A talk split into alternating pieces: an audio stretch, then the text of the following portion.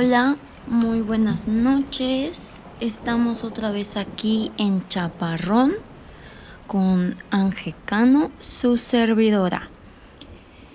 En esta segunda parte del capítulo que hice pensando en Día de Muertos, claro que ya pasaron bastante días de que nos dejaron, de que se fueron ya de su visita pero no me había sentido con ganas de hablar sobre mi abuela Jolie. La verdad es que ni siquiera hoy tenía ganas, pero dije no, ya, o sea, no, justamente por algo no quiero hablar de eso, entonces hay que hablarlo. Mi abuela Jolie Yolanda, nunca le dije así, pero Yolanda Mezquita Zapata se llamaba. Este falleció extrañamente el 7 de marzo de este año, del 2019. Un día después del cumpleaños de mi papá y un día antes del Día de la Mujer. Em, cuando, cuando pasa esto, yo viajo a Mérida para tratar de ir a su funeral, pero no llego a tiempo. Todo pasó muy, muy rápido. Bueno, les cuento como... Voy, voy a ir de pasado a presente para que entiendan un poquito mejor. Es algo súper personal, súper íntimo y yo entiendo que a muchos les puede valer camote todo lo que vaya a decir sobre mi abuela y mi infancia y su casa y los chocolates. Pero yo quiero hablar de esto y se los voy a contar. Cuando yo estaba muy chiquita, ya pues ya les conté en el capítulo anterior que básicamente yo convivía más con mi otra abuela, mi abuela materna, que era mi abuela Gloria, porque era con ella con la que, para empezar, vivía muy cerca de mi casa, entonces era más fácil que yo me quedara en su cuidado y pasaran por mí, mis papás y así. Em, pero en otros ratos, en otros momentos, habían días que mis papás salían en la noche, y me dejaban de niñera a mi abuela Yoli. O si no, igual habían días que yo iba a su casa, igual para que me cuide. Y es aquí cuando yo agarro como... Yo creo que de, de, esa parte, bueno, no creo, es evidentemente que de esa parte de la familia adquirí todo, toda esta sensibilidad creativa no sé si les he comentado, pero yo creo que muchas veces he dicho que mi papá es artista plástico, él, es un pintor súper, súper bueno en, su área. Y mi abuela Yoli eh, hacía repujado, bordaba, hacía ropa, todo para su propio placer. Nunca lo vendió, nunca trató de hacer dinero con esto pero ella me enseñó, me enseñó varias cosas que ahorita las he olvidado, como que solo lo hacía cuando estaba con ella en su cuidado y así. Em, me enseñó a, costurar, a bordar, me enseñó repujado. Eh, intentó enseñarme punto de cruz, pero la verdad es que estaba cañón. Y tenía una máquina de coser, tenía dos máquinas de coser padrísimas. Eh, me encantaba la verdad ver cómo costuraba. Su casa es una casa gigantesca en el centro de Mérida y a mí me gustó siempre habitarla, me gustó siempre ir a todos sus rincones. Es una casa que tiene aproximadamente 100 años de antigüedad. Es muy genialísima esa casa. Pero bueno, Ahí vivía únicamente mi abuela con su esposo Carlos, o sea, mi abuelo. Entonces para mí era muy divertido ir, ir a esa casa porque sabía que iba a dibujar, sabía que iba a costurar, sabía que me iba a enseñar sus recetas porque ella cuando veía en la tele alguna receta lo anotaba. Me acuerdo que tenía su libretita de, recetas. Sí. y también mi abuelo siempre me daba plátanos. tenía una onda con los plátanos y siempre me decía, toma, llévalos, llévalos, cómelos. Entonces me, gustaba ir a esa casa, porque además el patio era gigantesco, gigan, gigan, grande. y habían muchos árboles, había un limonero, había un tanque, este, bueno, hay todo, todo lo que estoy diciendo sobre la casa continúa siendo así. Solo que pues ya no está mi abuela. Mi abuelo Carlos sigue viviendo, pero mm, tiene ya, o sea, ya está en otro mundo, tiene alucinaciones, ya no reconoce bien ni a sus hijos. Y, cuando yo voy a visitarlo, um, la verdad es que no sabe quién soy. Me enseña sus revistas, me platica y me cuenta cosas pero no sabe con quién está hablando. Cree que está haciendo como una nueva amistad o algo así. Pero bueno, ahí está. Y, yo lo recuerdo cuando estaba completamente lúcido y mi abuela lo regañaba y cosas así. Tengo muchísimos dibujos guardados que hice en esas épocas, cuando iba a casa de mi abuela y dibujaba mucho casas y dibujaba mucho la lluvia y el sol. Hacía mucho eso. Creo que me he dado cuenta de que la mayoría de los niños dibujamos casas y soles. No sé a qué se deba. Y dibujamos a nuestra familia igual. sí, entonces tengo muchos recuerdos de, de la lluvia en esa casa porque es una calle transitada en el centro de Mérida que da a unos arcos. Esos arcos antes indicaban que estabas entrando a la ciudad, eran como el arco de bienvenida a Mérida. Pero hoy en día, pues ya, la ciudad se lo comió y, y solamente quedó en el centro. Pero en esa calle, cada que llovía, se inundaba. Tanto que mi abuela tenía que poner una lámina en la puerta para que no entre el agua. Entonces, eh, pues me, gustaba muchísimo. A mi abuela le molestaba, pero a mí me encantaba ver las olas ahí de, lluvia. Y, y, y ahora que lo pienso, como como en todo, la infancia nos marca demasiado, entonces estos recuerdos puede ser justo que por eso me gusta pues el mar y la lluvia, porque me gustan muchísimo. Sé que es un gusto bastante común, porque nos suele gustar la lluvia, su olor, que el ambiente queda fresco, te dan ganas de tomar chocolatito, lo que sea. Pero creo que, que sí en el fondo y como detrás de todo, todos estos gustos está nuestro pasado y están todos estos recuerdos bonitos.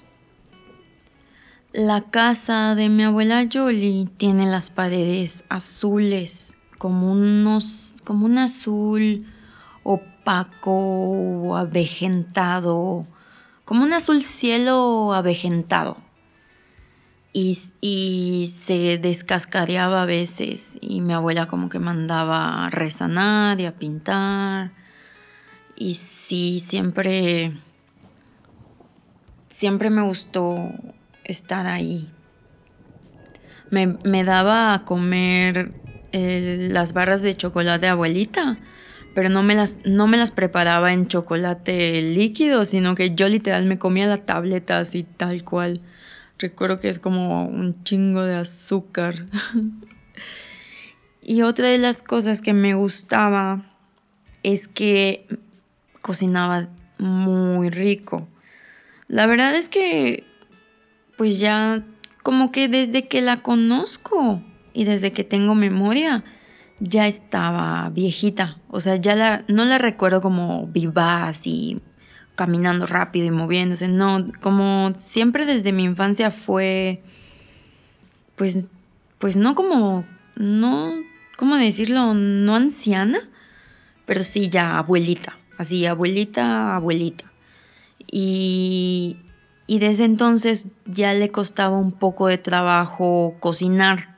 Entonces no era como que cocinara diario, casi siempre este, bueno, fíjense que no tengo recuerdos de, de quién cocinaba en ese entonces. O puede ser que sí. Pero yo recuerdo más bien que cuando ella se metía a la cocina era para ocasiones especiales, como por ejemplo el pip. El pip, para los que no son de Mérida, no son de Yucatán o del sudeste, es como un tamalote. Es un tamal horneado bueno, realmente es enterrado como la barbacoa más o menos. O sea, es masa. Adentro de esa masa hay col, así se llama. Y le ponen pollo. Bueno, la mayoría de veces es con pollo. Ya ahorita ya hay como muchas opciones vegetarianas así. Pero el tradicional lleva pollo y muchos incluso ponen las piezas de pollo así completas y muchos ponen como el pollo entero ahí tal cual. Entonces cuando tú te sirves una parte de, del pib, que es como un gran tamal, incluso tienes como que quitarle el hueso todavía. Y a veces lleva espelón. El espelón es como un frijolito, pero más duro y más negro. Y la verdad es que es una cosa deliciosa porque por fuera es crujiente, por dentro es suave y tiene un chingo de sabor. Y el pip, lo que tiene de súper chidísimo es que solo se cocina y solo se puede comer en Día de Muertos. Es, bueno, para mí es como sacrilegio comer pib en cualquier época del año. Para eso come tamales es lo que tiene de padre y se cocina en hojas de plátano. Bueno, este platillo yucateco, mi abuela era como la santa patrona del pip. Ella le enseñó a mi mamá, le enseñó a sus hijas a cocinarlo y la verdad es que lo hacía muy muy rico. Y, y pues nada, es, es recuerdo eso que lo hacía, o sea, que, entraba a la cocina para ese entonces y también para Navidad. En Mérida se come mucho pavo adobado o pavo este claveteado, creo que le dicen. Eh, este, este último es dulce, a mí nunca me gustó. Yo prefiero siempre el adobado, ese me, me encanta. Entonces ella se metía igual en esos momentos a ayudar en la cocina y me gustaba igual que se preocupaba como por ejemplo en mis cumpleaños. Me preguntaba qué quería comer para mi cumpleaños. Y yo le decía, no, pues tal cosa. Y me preparaba... Una vez me hizo pollo pibil y fue cuando entendí, y me van a decir mamona, todos los yucatecos, pero les juro que no hay, no existe una cochinita pibil real en Mérida. Y lo he visto, he visto la, la cochinita igual se hace con hoja de plátano. Y he visto que en muchos puestos de cochinita ni siquiera tienen hojas de plátano. Y es como, güey, ¿cómo puedes hacer cochinita sin hoja de plátano? Claro, es un pensamiento como muy tradicional. Pero en cuanto a comida, a mí me, me gusta cuando se trata de un platillo tradicional que sea como es. Ya si quieres hacer cochinita a la nueva modernidad, bueno, pues ya es otra cosa, ¿no? Pero bueno, este, conocí el verdadero sabor del pibil, por así decir. Y no he vuelto a encontrar en ningún otro lugar algo que sepa parecido. No, perdón, no hay. Puede ser que en algunos pueblos sí. Y si conocen, neta, avísenme porque porque me encanta la comida yucateca, pero es muy difícil encontrar un lugar que la haga bien. Y cuando tuve, mm, ¿cómo decir? Tuve como lo mejor de lo mejor en cuanto a comida yucateca gracias a mi abuela, pues me es más difícil comer cualquier cosa. ¿Me explico? Como que ya no me convencen. Pero bueno, esa es otra historia. En fin, sí, cocinaba muy chido. Y... Pues nada, llegó un punto en el que ya tenía que ser supervisada por, por mis tías, hermanas de mi papá, y se turnaban, y por mi papá, y por los otros hermanos, y así. Y pues lo padre este, es que mi tío, un tío es doctor y otra tía es enfermera.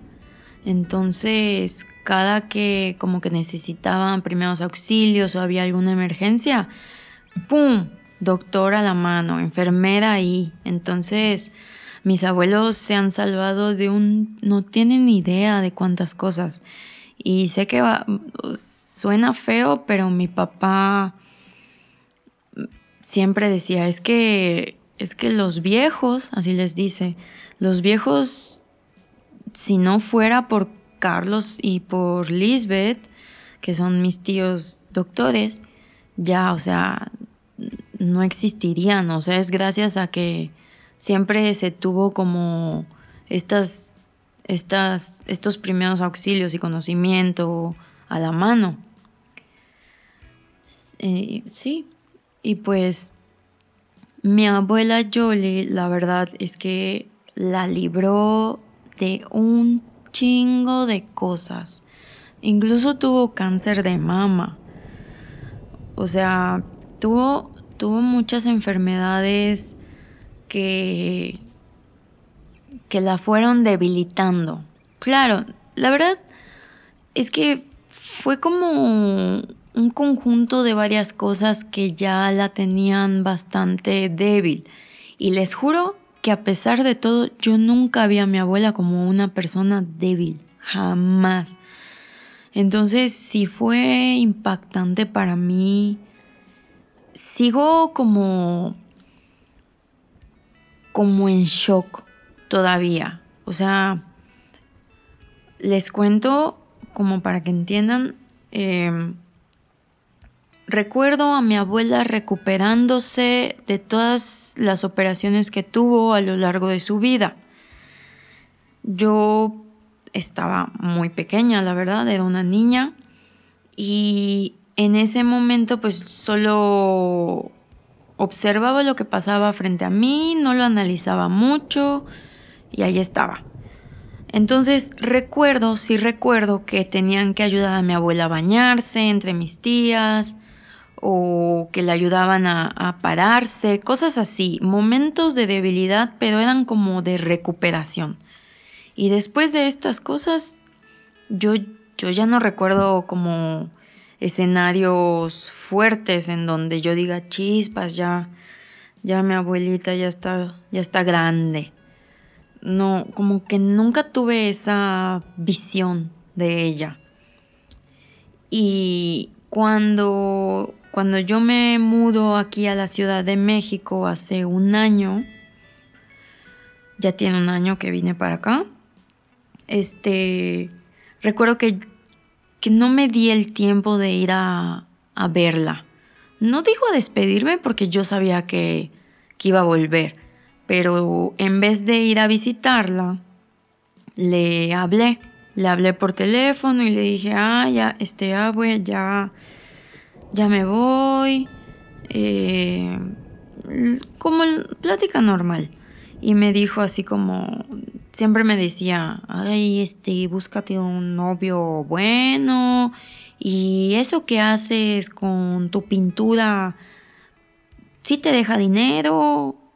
O sea, como preocupaciones normales de abuelita viendo a su nieta a futuro. Pero ella estaba feliz.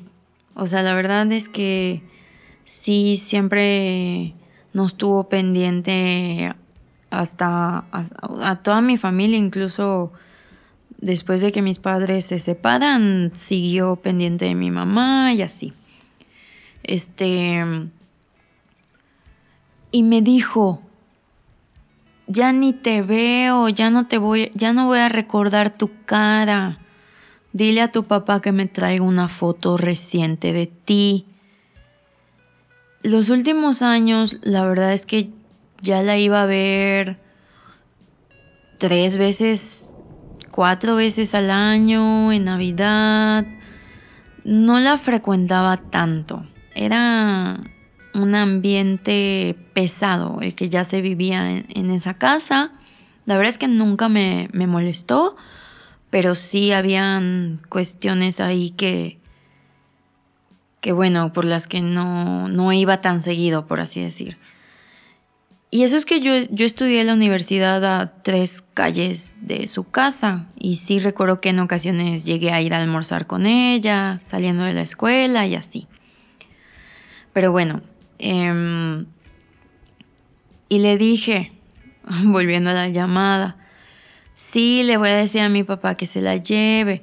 Y pues obviamente yo me sentí mal en ese momento, así de tan fácil que era ir a verla. O sea, Mérida es una ciudad súper pequeña. Yo llegaba a su casa en media hora cuando mucho, exagerando. Y, es como, uh, no mames, o sea, ¿por qué no fuiste?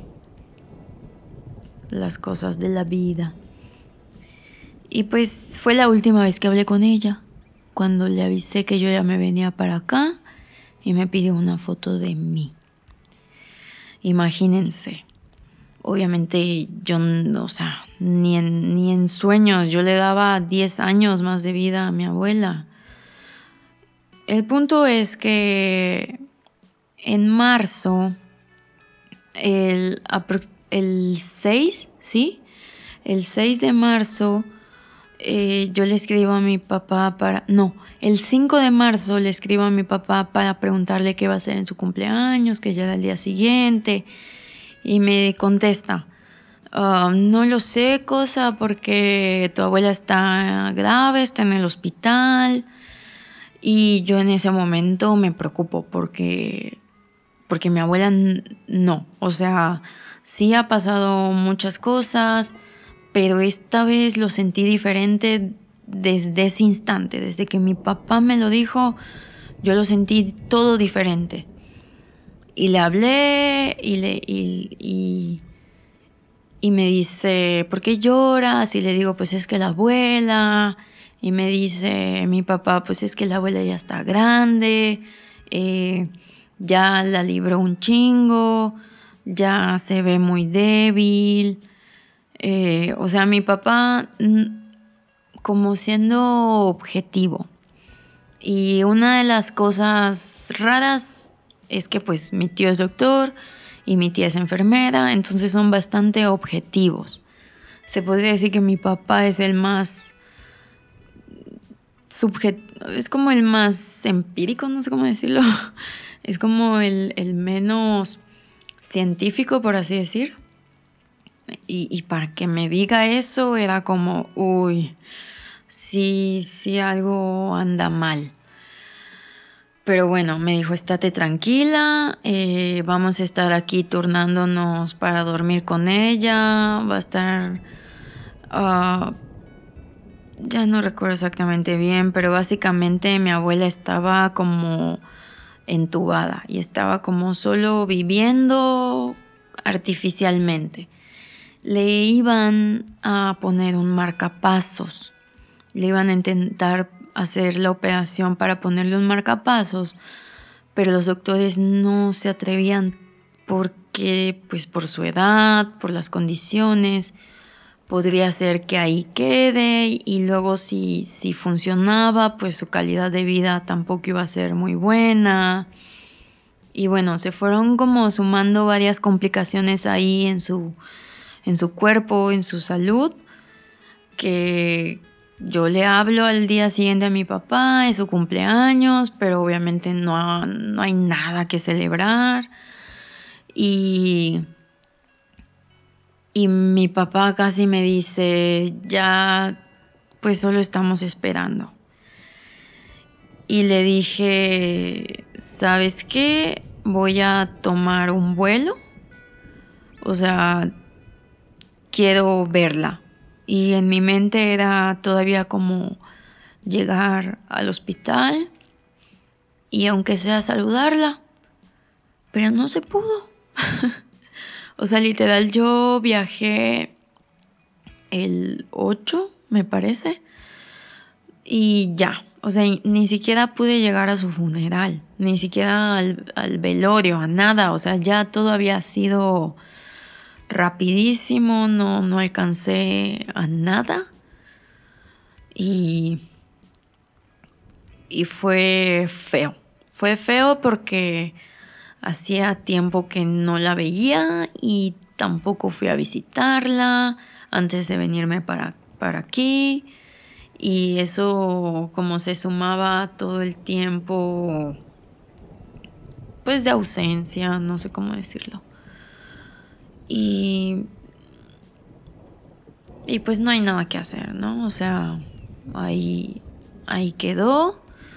Yo vi a mi familia bueno, igual me importaba como ver a mi papá, cómo estaba, cómo estaban mis tíos. Eh, y los vi muy bien a todos. Todos, la verdad, lo, lo llevaron bastante bien. Y justo se debe a que todos sabíamos, todos estábamos conscientes de que ya había peleado bastantes batallas y ya las había librado y, no eran como cosas sencillas, llegó a tener un derrame, este, me explico, o sea, fueron complicaciones bastante pesadas. Y bueno, por, por, por ese lado fue como, bueno, ya, necesitaba descansar, su cuerpo ya, ya estaba muy cansado. Mi abuelo sigue ahí, sigue ahí en la casa lo cuidan pues entre todos los hermanos. Es una casa grande, muy grande y ya ya no hay como como tanta vida que, que la habite. Esta va a ser la primera Navidad sin mi abuela, Jolie. Recuerdo que la primera Navidad sin mi abuela Gloria fue muy triste porque pues ella era la que adornaba, ella era la que ponía este los rábanos que adornaban el pavo, ella cocinaba el pavo, era todo un ambiente completamente diferente, ponía era bastante religiosa, entonces ponía su nacimiento del niño Jesús y, y el arbolito quedaba genialísimo. Entonces, pues la primera Navidad sin ella sí fue, fue duro. Yo recuerdo a, mis tías llorando, así como, o sea, todo era alegría y el brindis y justo en el brindis las lágrimas porque pues ya no estaba, ya no estaba la abuela. Y pues yo creo que se va a sentir bastante parecido esta Navidad, este año nuevo en esta, en esta casa. Porque pues al final de cuentas es como la abuela la que tiende a unir a la familia. Es como vamos a visitar a la abuela o al abuelo, pero es como la, abuela es una figura muy importante, muy importante. Y, y tan importante que que, por ejemplo, en, en mi familia materna, la Navidad ya no es lo mismo, o sea, ya es, se puede decir, relevante.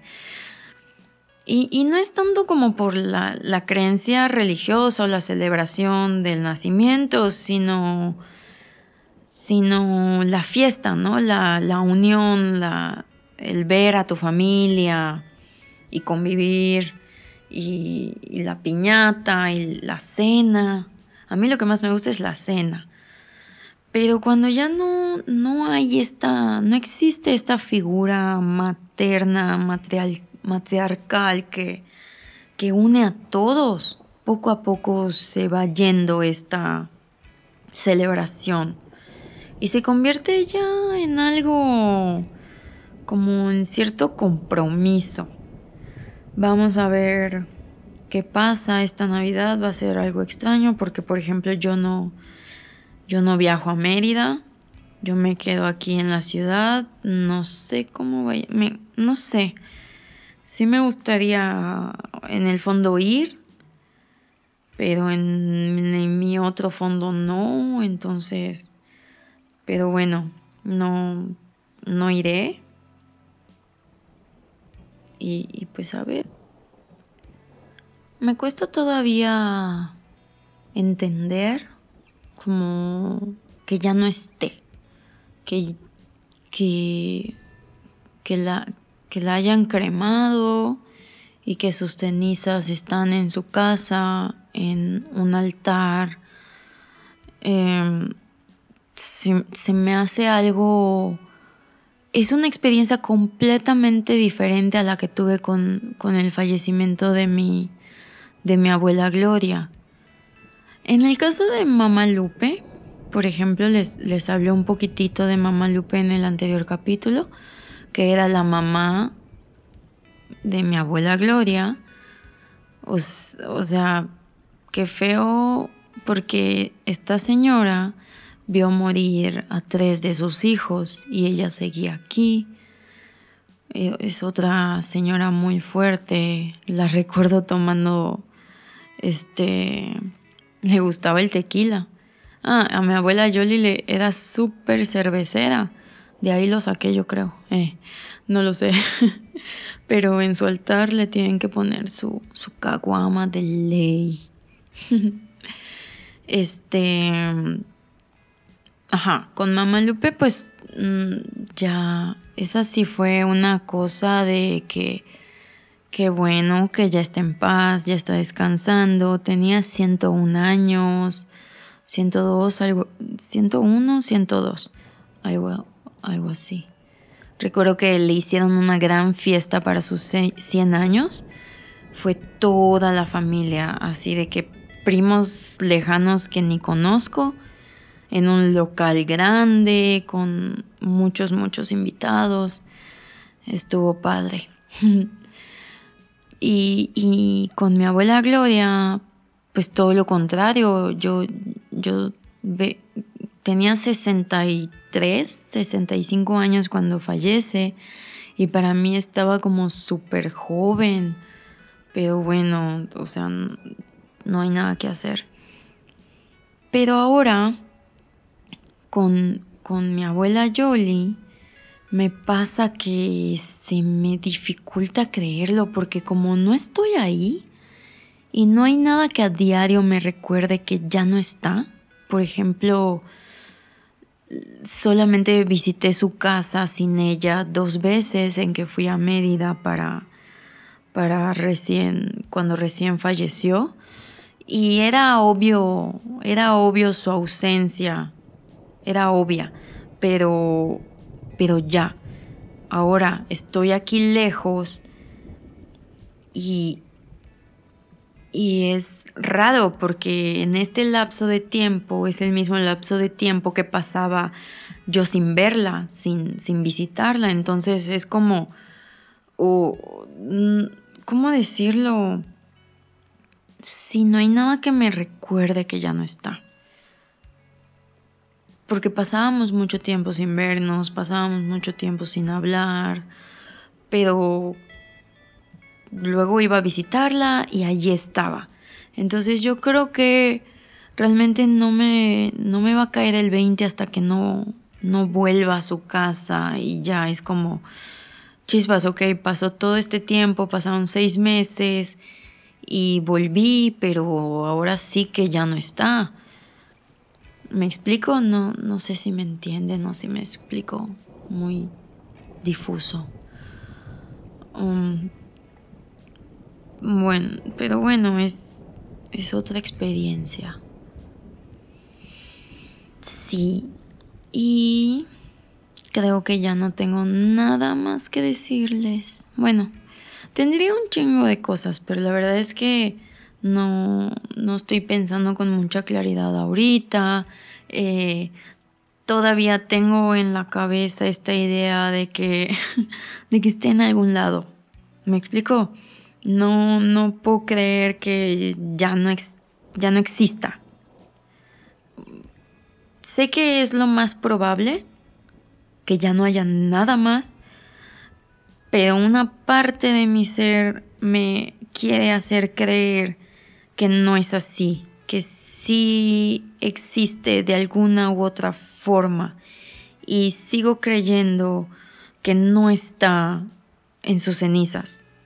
Mi, abuela Jolie ya no es sus cenizas, ya no es, um, no está en su altar.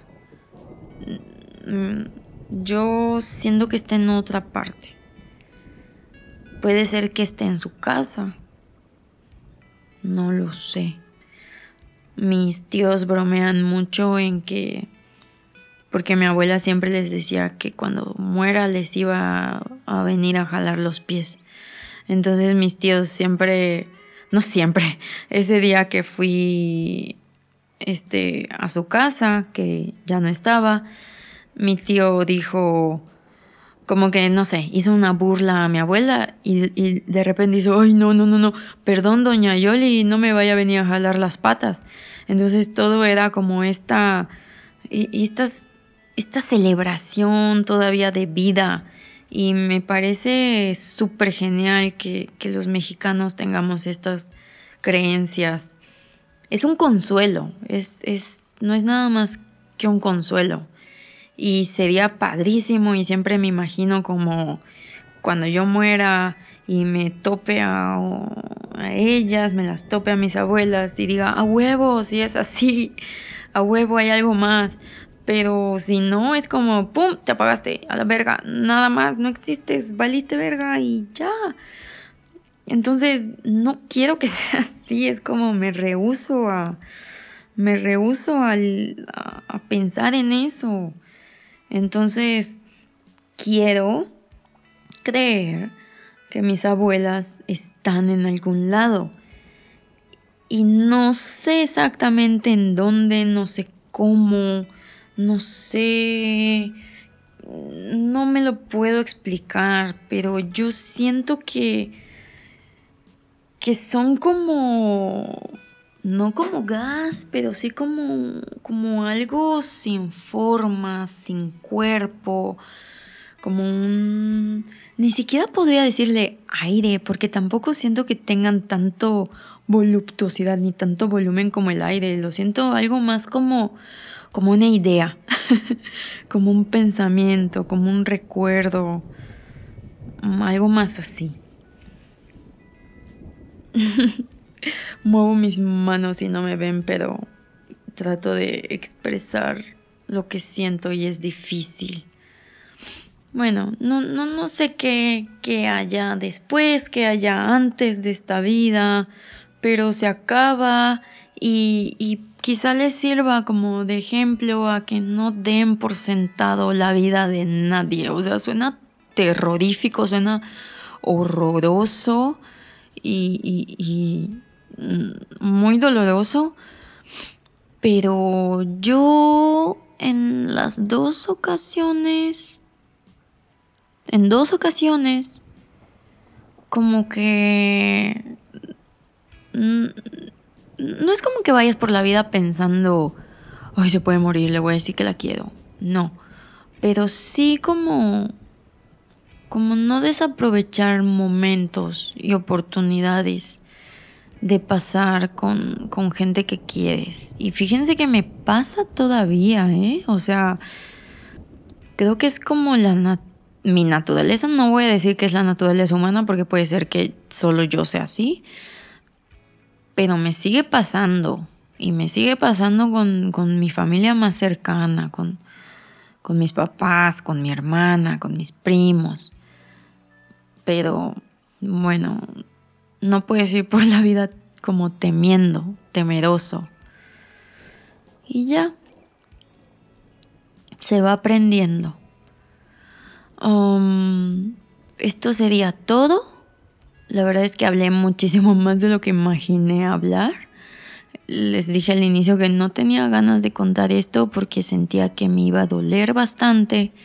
Y sí duele, pero es extraño. Dense en cuenta cómo puedo asimilar mejor esta muerte que sucedió a mis 26 años y cómo me sigue costando tanto trabajo la muerte que sucedió a mis 9 años. Cómo el duelo es diferente y cómo el trauma es diferente.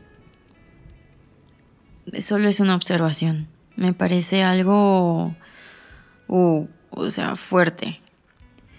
Em, me, gustaría como si, si neta llegaste hasta, hasta aquí escuchando algo bastante personal, eh, me gustaría que me escribieras y que me contaras qué sentiste, qué piensas, cuál ha sido tu experiencia, has tenido algún duelo, no has tenido ni un duelo. Eh, sí, me, sí me gustaría porque me parece interesante que hayas llegado hasta aquí. ¿Me explico? Espero que no hayas como saltado.